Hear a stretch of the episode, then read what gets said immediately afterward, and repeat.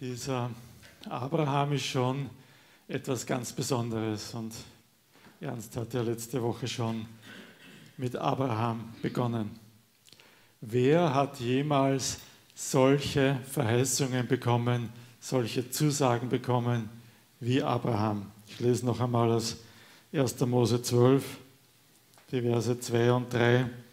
Ich werde dich zu einem großen Volk machen dich segnen und deinen Namen groß machen. Ein Segen sollst du sein.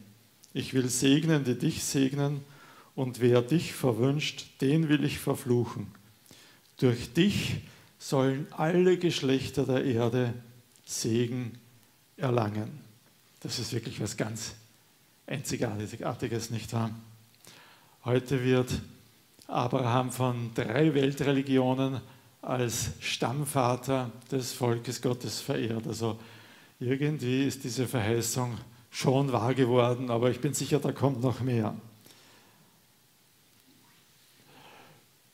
Blöd ist nur, dass Abraham die längste Zeit diese gewaltigen Zusagen, die ihm gegeben wurden, gar nicht so richtig genießen konnte.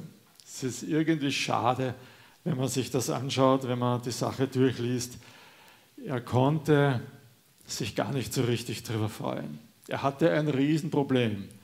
Er hatte keine Kinder und seine Frau konnte keine Kinder bekommen. Und das hat ihn so blockiert in seinem Denken, dass er mit all dem, was Gott ihm hier zusagt, irgendwie gar nichts anfangen konnte. Ähm, ich habe ein Beispiel aus 1. Mose 15. In Vers 2 sagt Abraham auf so eine Verheißung von Gott, die er wiederholt, sagt Abraham, Herr, mein Herr, was willst du mir schon geben?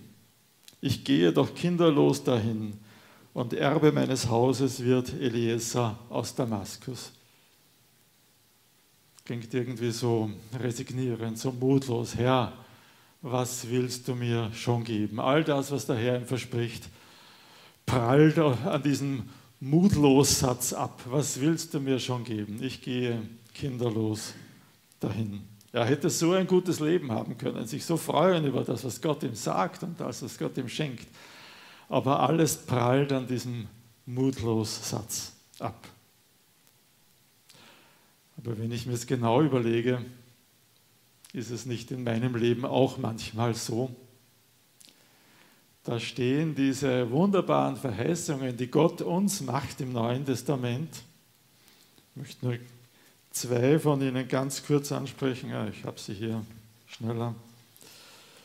2. Petrus 1, Vers 3 sagt, wird uns zugesagt, alles, was für unser Leben und unsere Frömmigkeit gut ist, hat seine göttliche Macht uns geschenkt. Boah, was für eine Aussage. Alles, was für unser Leben gut ist, hat er uns reichlich geschenkt. Oder Epheser 1, Vers 3, der Satz ist letzte Woche schon vorgekommen. Gelobt sei Gott, der Vater unseres Herrn Jesus Christus, der uns gesegnet hat mit allem geistlichen Segen im Himmel durch Christus. Mit allem geistlichen Segen hat er uns gesegnet im Himmel durch Christus. Und dann ertappe ich mich bei den Gedanken, ja, ist ja wunderschön, aber ich könnte jetzt mit ein bisschen Segen hier auf der Erde mehr anfangen als mit allem himmlischen Segen da oben.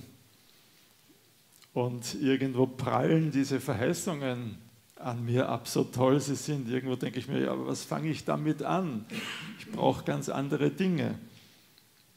Schade eigentlich, ja. Schade eigentlich, dass ich mich an meinen irdischen Problemchen und, und äh, ja, Hindernissen so, so, so einfangen lasse und diese Dinge, die, die uns zugesagt werden, nicht einfach so nehmen kann, wie sie Gott uns sagt. Hast du auch so einen Mutlos-Satz wie Abraham, dass alles, was Gott dir zusagt, irgendwie dran abprallt und dir denkst, ja, aber ich kann jetzt gar nicht so viel damit anfangen. Ich habe dieses oder jenes riesige Problem. Mit mir kann Gott ja doch nichts anfangen. Ich habe vielleicht Fehler gemacht. Ich habe manche Dinge nicht, die ich mir wünschen würde. hast du auch so einen Mutlossatz.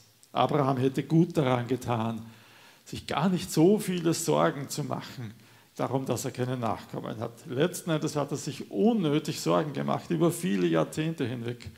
Es wäre gar nicht notwendig gewesen. Er hätte ein viel besseres Leben haben können. Wäre es nicht bei dir und mir manchmal genauso? Diese Sache mit dem Nachwuchs, die spitzt sich dann irgendwie immer mehr zu. Ja, jetzt ist er schon über 80 und es ist kein Nachwuchs da und das geht einfach nicht in der damaligen Zeit. Und Sarah hat zu der Zeit eine Idee, so einen richtig findisch, findigen juristischen Trick, auf den sie da kommt. Ich weiß nicht, wo sie den her hatte, aber sie kommt auf den Gedanken, hey, ich habe eine Sklavin, die Hagar. Und Abraham, wenn du mit der ein Kind bekommst, dann ist das juristisch gesehen das gleiche, wie wenn ich das Kind bekomme. Also gehört das Kind mir. Wäre das nicht ein Ausweg? Ja, und Abraham lässt sich darauf ein und die Sache funktioniert. Und Ismael kommt auf die Welt. Ist es nicht wunderbar? Aber irgendwie bekommt man das Gefühl, ist, keiner wird so richtig glücklich damit. Sie können irgendwie nicht so wirklich was damit anfangen. Es, es, es macht sie nicht wirklich zufrieden. Und die Beziehungen, die werden jetzt erst richtig kompliziert. Nicht? Kein Wunder, ja? die Hager sagt, hä, ich bin zwar nur eine Sklavin, aber ich habe das Kind und das Kind ist von deinem Mann. Ne? Und die Sarah giftet sich furchtbar. Das ist für sie nicht auszuhalten. Und Abraham steht irgendwo dazwischen. Mit Sarah ist er verheiratet, mit Hagar hat er das Kind. Nee, das macht die Sache nicht einfach, auch damals nicht.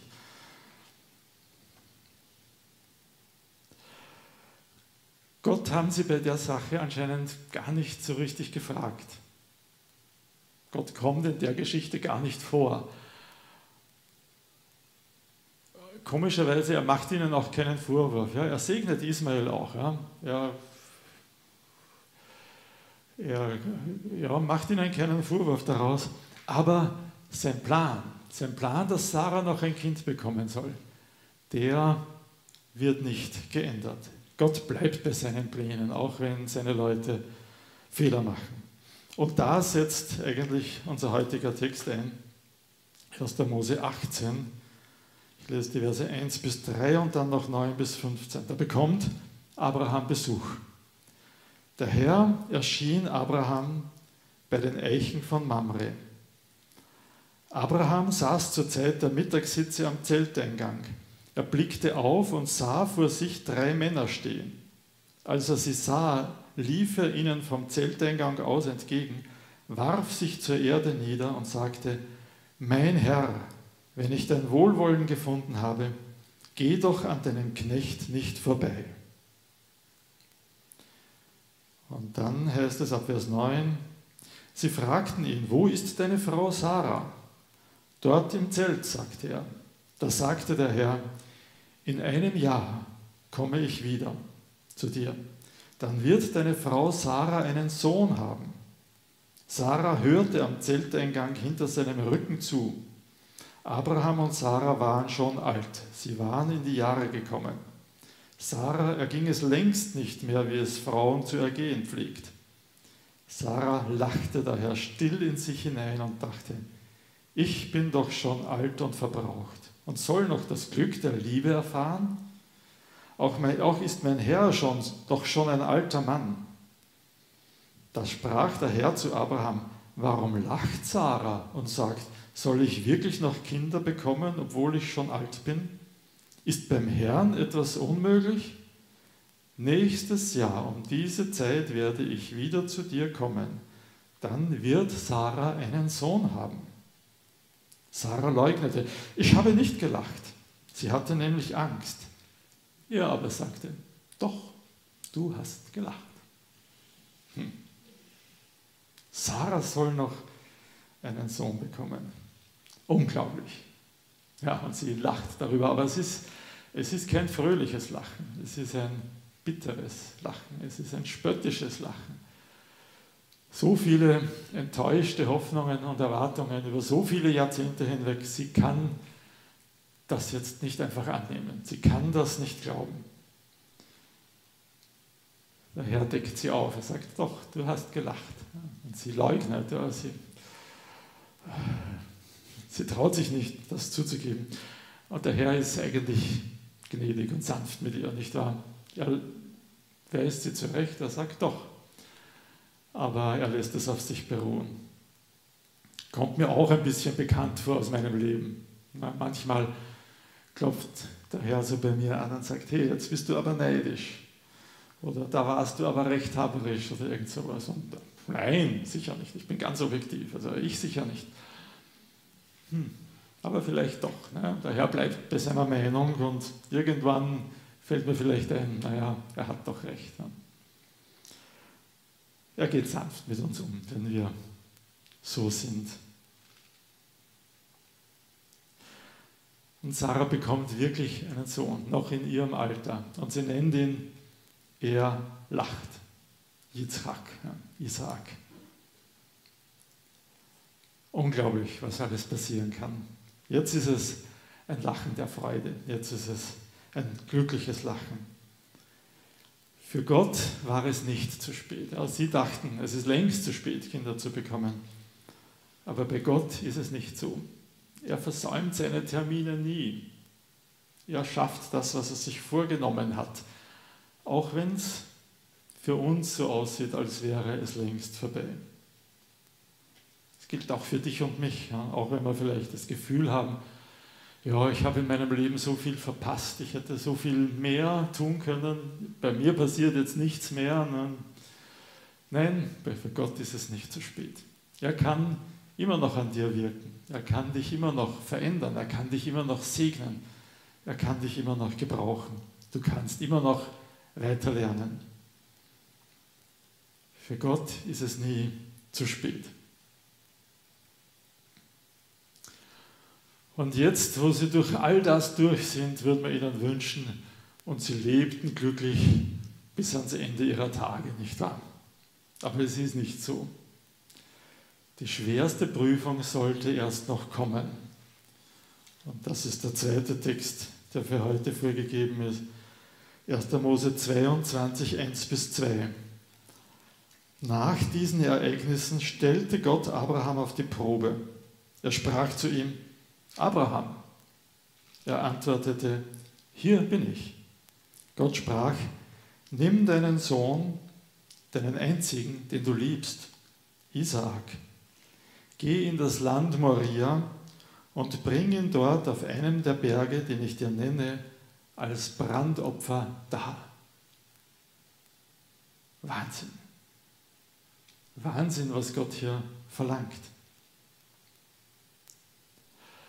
Nur damals war das unglücklicherweise Teil des Gottesbildes, den diese Leute hatten. Abraham hatte es nicht anders gelernt. Er war so aufgewachsen wenn dir dein Gott wirklich etwas bedeutet, dann wirst du ihm auch das Wertvollste, was du hast, als Opfer bringen. Die Götter wollen das so.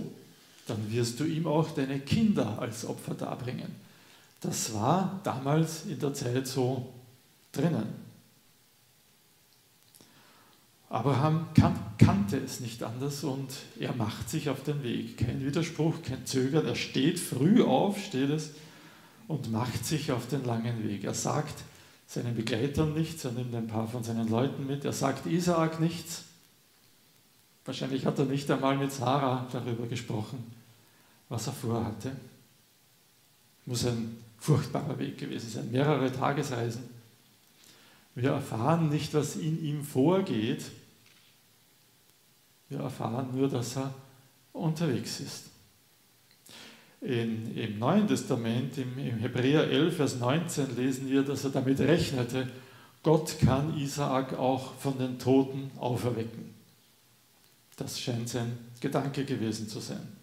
Weil er hatte ja schon die Zusage von Gott, dass Isaak der Stammvater seiner Nachkommenschaft sein wird. 1. Mose 21, Vers 18, wenn du es nachschlagen willst. Ich werde es jetzt nicht lesen. Er wusste ja schon, Isaak ist der versprochene nachkomme. Und jetzt soll er ihn als Brandopfer darbringen. Und dann kommt wieder der Moment, wo es zu spät ist, ne? wo Isaac gefesselt am Altar liegt und Abraham das Messer hebt Und da passiert etwas, womit er nicht gerechnet hat. Da rief ihm der Engel des Herrn vom Himmel her zu, Abraham, Abraham. Er antwortete, hier bin ich. Jener sprach, streck deine Hand nicht gegen den Knaben aus und tu ihm nichts zuleide. Denn jetzt weiß ich, dass du Gott fürchtest. Du hast mir deinen einzigen Sohn nicht vorenthalten. Als Abraham aufschaute, sah er, ein Widder hatte sich hinter ihm mit seinen Hörnern im Gestrüpp verfangen. Abraham ging hin, nahm den Widder und brachte ihn statt seines Sohnes als Brandopfer dar. Was für ein Augenblick in der, in der Lebensgeschichte Abrahams. Tu deinem Knaben nichts zuleide. Was für ein Moment auch in der Geschichte Israels, weil sie wussten dann für alle Zeit, nein, Gott will keine Menschenopfer. Unser Gott Jahwe will nicht, dass wir ihm unsere Kinder opfern. War noch lange Zeit ein Thema, dass Leute aus Israel den kananäischen Gott Moloch verehrten und dieser Moloch, der wollte Kinderopfer. Der hat das verlangt und für die Propheten war das ein ganz schweres Vergehen gegen den Willen Gottes, dass sie ihre Kinder dem Gott Moloch opferten. Jahwe will keine Menschenopfer. Es ist damals gegen den Zeitgeist gewesen. Die Leute konnten das nicht so richtig glauben, die Leute konnten das nicht so annehmen. Aber Jahwe ist ein Gott, der gibt und nicht ein Gott, der nimmt. Er, der allein das Recht hätte, alles von uns zu verlangen, auch unsere Kinder, so wie es hier schien. Er, der allein dieses Recht darauf hätte, er ist nicht der Nehmende, er ist der Gebende. Auch dort, wo es den Anschein hat, dass er etwas nimmt, so tut es doch nur, um uns noch mehr zu segnen, um uns noch mehr zu geben. Das hat Abraham damals verstanden. Ja, ein, sein Gottesbild hat sich total geändert an diesem Tag. Vorher hat er es noch nicht so recht fassen können. Jetzt weiß er, nein, dieser Gott Jahwe, dem ich folgen darf, der ist der große Gebende, nicht der Nehmende. Und jetzt stellt sich heraus, dass dieses beinahe Opfer von Isaak noch eine tiefere Bedeutung hatte, etwas, was Abraham damals noch nicht wissen konnte. Dass sich dieses Ereignis auf noch viel größere Weise erfüllen sollte, nämlich als Jesus ans Kreuz geht und tatsächlich sein Leben opfert, damit wir mit Gott versöhnt sein können. Jesus ist sozusagen der wahre Isaak, der bessere Isaak, die Erfüllung von dem, was, sich, was mit Isaak damals andeutungsweise passiert ist. Damals wurde statt Isaak ein Widder geopfert. Einfach um klarzustellen, dass unsere Schuld vor Gott ein Opfer braucht. Jemand muss sein Leben opfern, damit wir mit Gott ins Reine kommen können. Es geht nicht anders. Damals war das ein Wider. Aber der Wider war auch nur symbolisch. Wieder Hebräerbrief, Hebräer 10, Vers 4, da heißt es, das Blut von Böcken und Stieren kann keine Sünde vergeben. Das ist nur stellvertretend, das ist nur ein, ein Symbol. Das, was wirklich Sünde vergeben kann, ist nur das Opfer von Jesus. Er ist es, der wirklich dafür sorgen konnte, dass wir mit Gott ins Reine kommen können. Und indem er für uns aus freien Stücken ans Kreuz gegangen ist, hat er uns dieses größte Geschenk gemacht, das jemals irgendjemand jemand anderem gemacht hatte. Er hat am Kreuz bezahlt, damit wir mit Gott ins Reine kommen können. Und Paulus sagt noch darüber in Römer 8, Vers 32, Er, Gott, hat seinen eigenen Sohn nicht verschont, sondern ihn für uns alle hingegeben. Wie sollte er uns mit ihm nicht alles schenken? Also dieses Geschenk, dieses größte von allen Geschenken, beweist eigentlich nur, dass Gott uns alles schenken will. Es gibt nichts mehr, was nicht unser sein wird. Das hat Gott bewiesen. Und trotzdem schon wieder so eine große Verheißung. Trotzdem geht es mir immer noch manchmal so wie Abraham, dass ich mir sage, ja, puh, ich kann gar nicht so viel damit anfangen. Ich habe gerade ein anderes Problem, mit dem ich kämpfe. Ich habe vieles versäumt vielleicht im Leben. Ja. Jetzt ist es zu spät. Jetzt kann Gott vielleicht nicht mehr das tun, was er vorgehabt hätte. Ähm, Bruder Andrew ist im September gestorben, der sogenannte Schmuggler Gottes. Er ist 94 Jahre alt geworden, hat, ist in alle kommunistischen Länder des Ostblocks gereist und hat Bibeln hineingeschmuggelt und hat eine Million Bibeln ins damals verschlossene China gebracht. Und jemand hat ihn mal gefragt, was würdest du anders machen im Leben, wenn du sozusagen noch einmal beginnen könntest? Und er hat gesagt, ich würde radikaler mit Jesus leben. Denke ich mir, boah, und das sagt jemand, der so radikal gewesen ist. Was gilt dann erst für mich? Ja? Was hätte man nicht erreichen können, wenn wir gehorsamer gewesen wären? Und trotzdem, bei Gott ist es nie zu spät. Er verpasst seine Termine nicht. Er erfüllt seine Versprechen immer. Er erreicht seine Ziele immer. Er verpasst keine Termine. Er kann auch mit dir und mir noch etwas anfangen, auch wenn wir vielleicht manches verpasst haben, auch wenn wir radikaler mit Jesus hätten leben können. Abraham hätte so gut daran getan, Gottes Zusage viel mehr Vertrauen zu schenken, als er es getan hätte. Er hätte sich so viel Mühe und Sorgen erspart. Und auch wir können uns viel Mühe und Sorgen ersparen, indem wir Gottes Zusagen einfach vertrauen. Es ist nicht zu spät. Jeden Tag können wir mit Gott etwas Neues beginnen. Und wenn du so einen Mutlossatz hast wie Abraham, was willst du mir schon geben? Ich, hab, ich gehe kinderlos dahin. Streich diesen Mutlossatz durch, der kommt nicht von Gott. Und vertraue Gott.